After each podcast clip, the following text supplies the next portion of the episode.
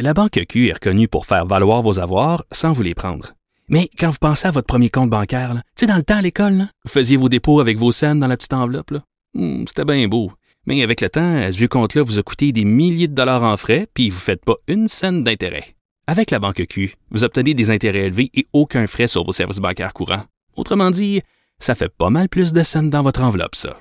Banque Q. Faites valoir vos avoirs. Visitez banqueq.ca pour en savoir plus.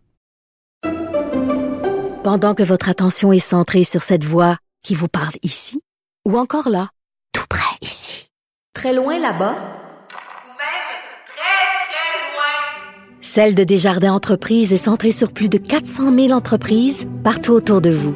Depuis plus de 120 ans, nos équipes dédiées accompagnent les entrepreneurs d'ici à chaque étape pour qu'ils puissent rester centrés sur ce qui compte, la croissance de leur entreprise. Avertissement. Cette émission peut provoquer des débats et des prises de position pas comme les autres.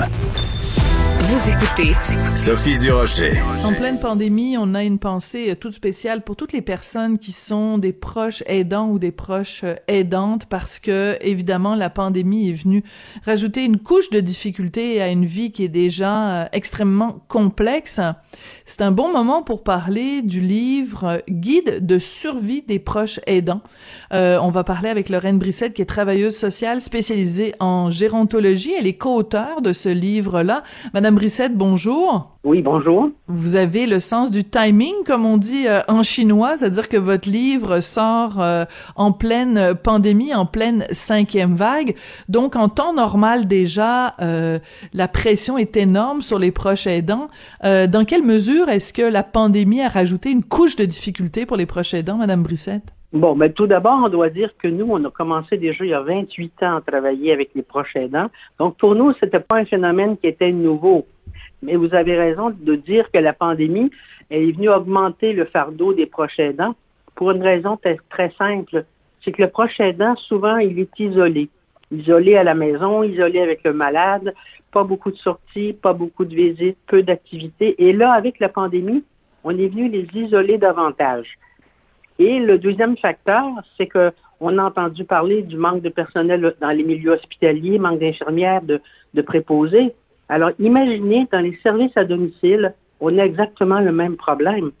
Il y a moins d'infirmières pour aller à domicile, moins de préposés, donc il y a beaucoup moins d'aide pour les personnes qui sont très vulnérables, qui ont besoin de services et qui sont à domicile. Là aussi, il y a eu beaucoup de délestage. Donc, c'est un double, je dirais, c'est une double peine par rapport à, à la pandémie actuelle. Hmm.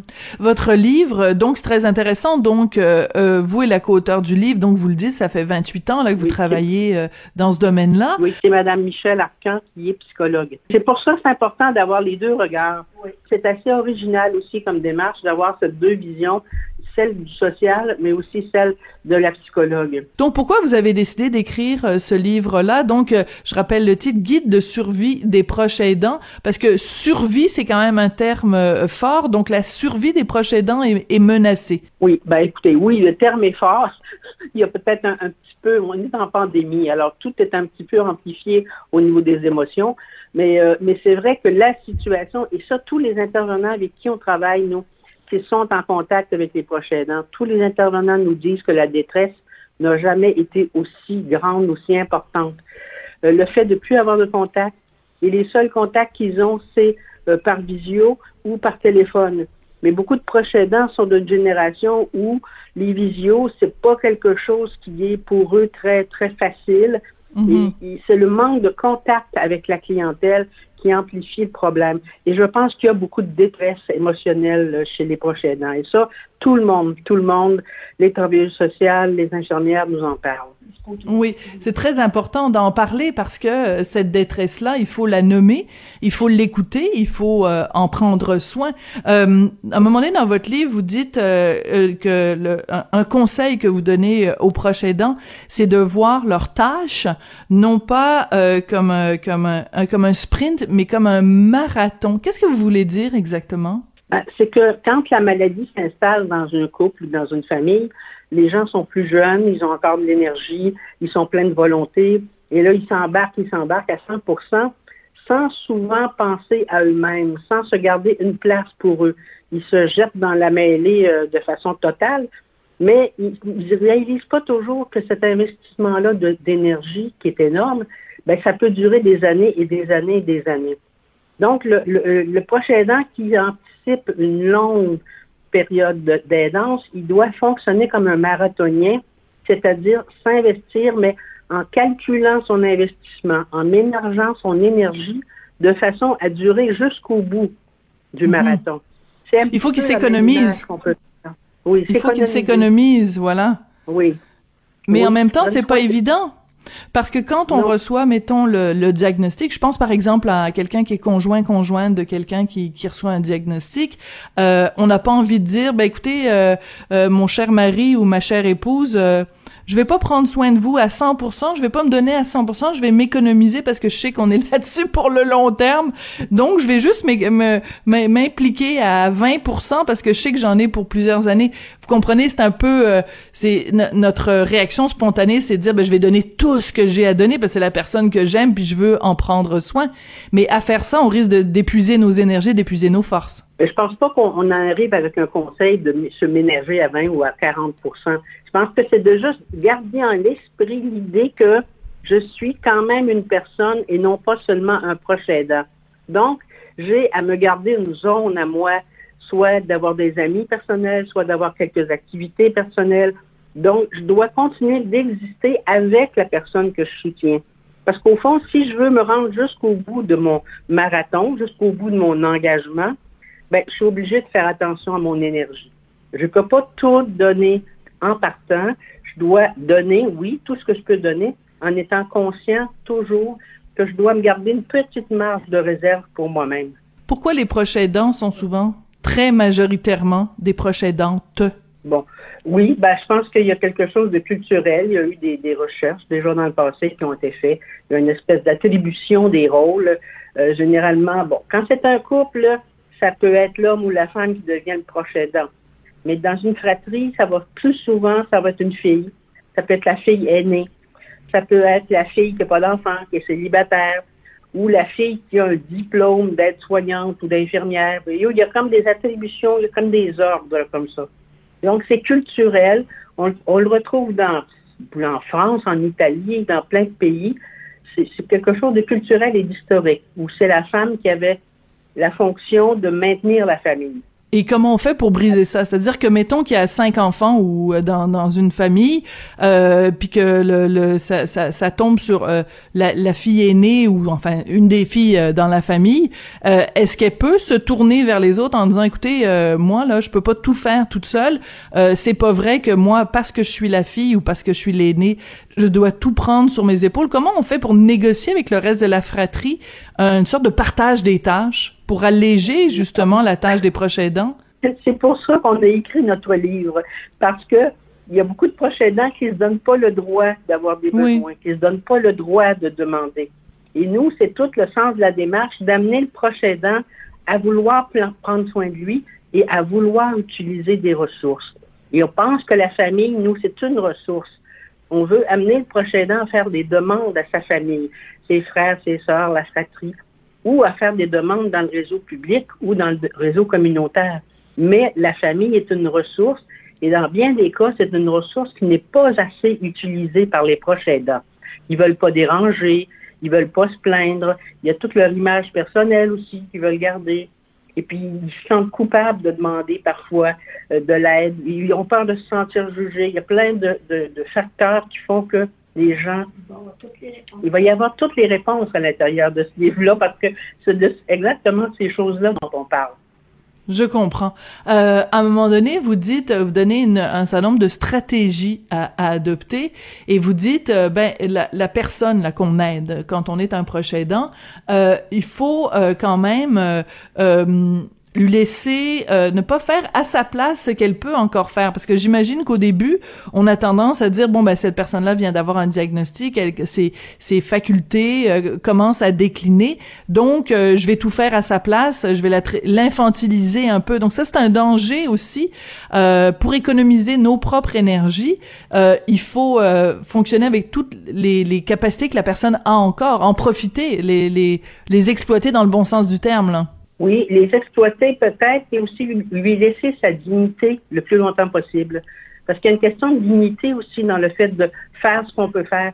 Si je peux encore m'habiller tout seul ou si je peux encore euh, prendre euh, mes aliments puis manger toute seule, il y a une question de, de dignité. C'est pas seulement pour sauver de l'énergie au prochain aidant, mais c'est pour continuer de garder la dignité de la personne malade. Oui. Euh, il y a une, une chose dont une sorte de tabou euh, dont on, évidemment, comme tous les tabous, on n'en parle pas. dans quelques, à quelques occasions, en entrevue, Chloé Sainte-Marie, qui a été proche aidante, donc de son conjoint Gilles Carle pendant des années, euh, elle en a parlé. Elle a dit euh, que à plusieurs reprises, elle avait pensé à, s'enlever la vie parce que c'était juste trop trop lourd et euh, que c'était vraiment euh, était au bout du rouleau. Comment on fait pour prendre soin de sa santé psychologique quand on est à bout, quand on est épuisé? Bon, évidemment, nous, c'est une, on a une démarche de prévention. On essaie le plus possible d'intervenir avant que la personne tombe en épuisement total. Parce qu'une personne en épuisement total, il faut de façon temporaire ou permanente, que la personne soit peut-être retirée, que la personne soit euh, en repos complet, euh, qu'elle puisse récupérer physiquement et psychologiquement. Donc, souvent, on va être obligé de penser à des hébergements temporaires pour le malade ou différentes modalités comme ça. Donc, en situation d'épuisement, la personne ne peut plus continuer à moins d'avoir beaucoup d'aide, euh, qu'on mobilise beaucoup de monde ou qu'on puisse faire un hébergement. Hmm. Nous, nous, c'est avant. On, essaie vraiment d'inciter les gens à s'occuper d'eux dès le départ. Et il y a une phrase qu'on entend beaucoup, beaucoup, beaucoup, que tout le monde dit avec bien de la bonne volonté, c'est prenez soin de vous. Ben, nous, cette phrase-là, on a, on a un peu de mal à l'entendre. En fait, on ne peut plus l'entendre parce que dire à un proche aidant, prenez soin de vous, ça ne lui dit rien. Comment on fait ça, prendre soin de soi? Il y a beaucoup de personnes qui ne savent pas comment faire ça, soit parce qu'elles se sentent coupables si elles font quelque chose pour elles-mêmes. Dans d'autres cas, ben, on fait ça comment euh, s'occuper de soi quand ça fait tellement longtemps qu'on s'occupe des autres, on finit par oublier ce qu'on a besoin. On finit par oublier ce qu'on aime, oublier ce qu'on voudrait faire. On n'a même plus la moindre idée de ce qu'on pourrait faire pour prendre soin de soi. Ça, c'est hmm. au cœur, je pense, de notre de notre livre, de notre message. Et puis, euh, j'ai envie de dire, il y a des proches aidants, il y a aussi des proches des proches aidants. Alors, ah, si dans votre famille, vous avez, vous avez quelqu'un qui est proche aidant dans votre famille, il ne faut pas lui dire, prends soin de soi. Il faut que cette personne-là dise, de quoi as-tu besoin? Qu'est-ce que je pourrais faire pour t'aider? Au lieu de demander, oui, au lieu de dire à la personne, prends soin de toi, ben c'est à nous de prendre soin de cette personne-là. Exactement. Pe peut-être de pas lui laisser le choix, hein, de lui. Euh, ben là, évidemment, en ce moment, il n'y a pas grande activité qu'on peut faire. On peut pas lui dire euh, viens-t'en, on va manger au restaurant. On peut pas lui dire euh, viens-t'en, on s'en va au cinéma. Mais on peut peut-être l'amener au musée. Les musées sont ouverts. On peut lui payer. Pardon? on cuisine, je cuisine actuellement pour une personne. on, va porter des petits plats, on rentre pas dans la maison, on apporte, euh, on apporte mm. des petits plats cuisinés. C'est tellement agréable. Il y a des gens qui sont seuls et qui ne se font pas manger parce qu'ils n'ont pas envie de manger, ils n'ont pas envie de cuisiner. Alors, c'est des choses aussi simples. Ça peut être des téléphones. On peut dire, cette personne-là, je l'appelle tous les jours pour prendre de ses nouvelles. Oui. Euh, il y, a quand même, euh, il y a quand même. au lieu d'apprendre à demander, on peut peut-être nous tous apprendre à offrir quelque chose. Oui, euh, il y a quelque chose que vous avez soulevé tout à l'heure quand vous disiez bon, ça peut être de demander euh, euh, un répit pendant quelques jours, quelques heures.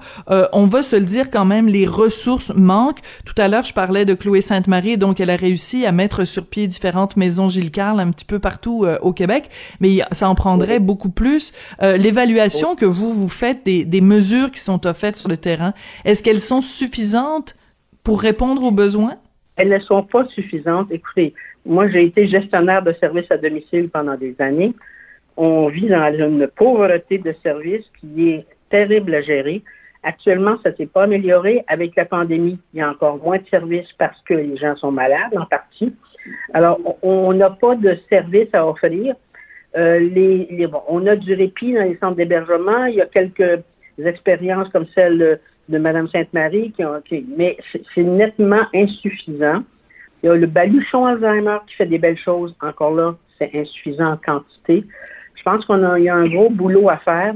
Euh, pas seulement construire des centres d'accueil qui vont coûter extrêmement cher, mais au niveau des, soutiens à domicile, il y a beaucoup de choses à faire. Il ne faut pas se déprimer non plus. Puis, puis on, a abordé dans notre livre une question qui est un petit peu tabou, on va le dire tout de suite, c'est que quand il n'y a pas de ressources publiques de disponibles, nous, on dit que les gens, on va les inciter à prendre leur économie, leur épargne, l'argent qu'ils ont de côté pour s'acheter des services pour éviter de se rendre jusqu'à l'épuisement. Ils vont se brûler financièrement, ça peut être euh, complexe, puis c'est pas tout le monde qui a de l'argent évidemment euh, de côté. Bon, euh, ça on est d'accord. On est d'accord. Mais écoutez, moi j'ai commencé à travailler avec les personnes âgées il y a 45 ans. Ben, il y a 45 ans, les personnes âgées étaient carrément, on va le dire, pauvres, mhm. peu instruites, avec peu d'économie. si on regarde les chiffres actuels, on s'aperçoit que dans les dernières crises économiques, les, les clauses d'âge qui étaient le plus touchées, c'était les jeunes. Les personnes âgées, bon, il y en a une bonne partie qui sont à la classe moyenne. Il y en a une bonne partie même qui peuvent se permettre d'aller dans des résidences privées à des tarifs très élevés. Moi, je pense qu'on pourrait aussi faire le choix de, plutôt que d'aller dans des, des, résidences avec services très élevés, on pourrait peut-être rester chez soi en acceptant de défrayer une certaine quantité de services je pense que c'est une question de choix, c'est une question de... On n'a pas les, services publics qu'on aurait besoin, c'est clair. Mais qu'est-ce qu'on fait à ce moment-là? Ben, c'est un sujet difficile. C'est un sujet difficile, ça, puis qui pourrait porter à discussion. Ah oui, à discussion. Moi, je pense que c'est important d'en parler. Mais on n'en parle jamais de la question d'argent. C'est un tabou. D'accord. Oui. On a beaucoup de personnes âgées, nous, à qui on, on travaille, qui gardent leur argent précieusement pour donner à leurs enfants pour Ben non, c'est ça, il faut l'utiliser pendant qu'on en a besoin. Euh, Lorraine ben, Brissette, travailleuse sociale spécialisée en gérontologie, vous êtes co-auteur du livre Guide de survie des proches aidants. Merci beaucoup d'être venu nous parler aujourd'hui. Merci. Alors, euh, ben écoutez, on souhaite euh, bon courage à tous les proches aidants et les proches euh, aidantes. C'est là-dessus que l'émission se termine. Merci beaucoup à Jean-François Paquette à la mise en onde, à la réalisation, Florence Lamoureux à la recherche. Merci à vous d'être là toujours. J'espère que vous avez passé une bonne fin de semaine d'ailleurs. Et on se retrouve demain, la journée post-tempête de neige.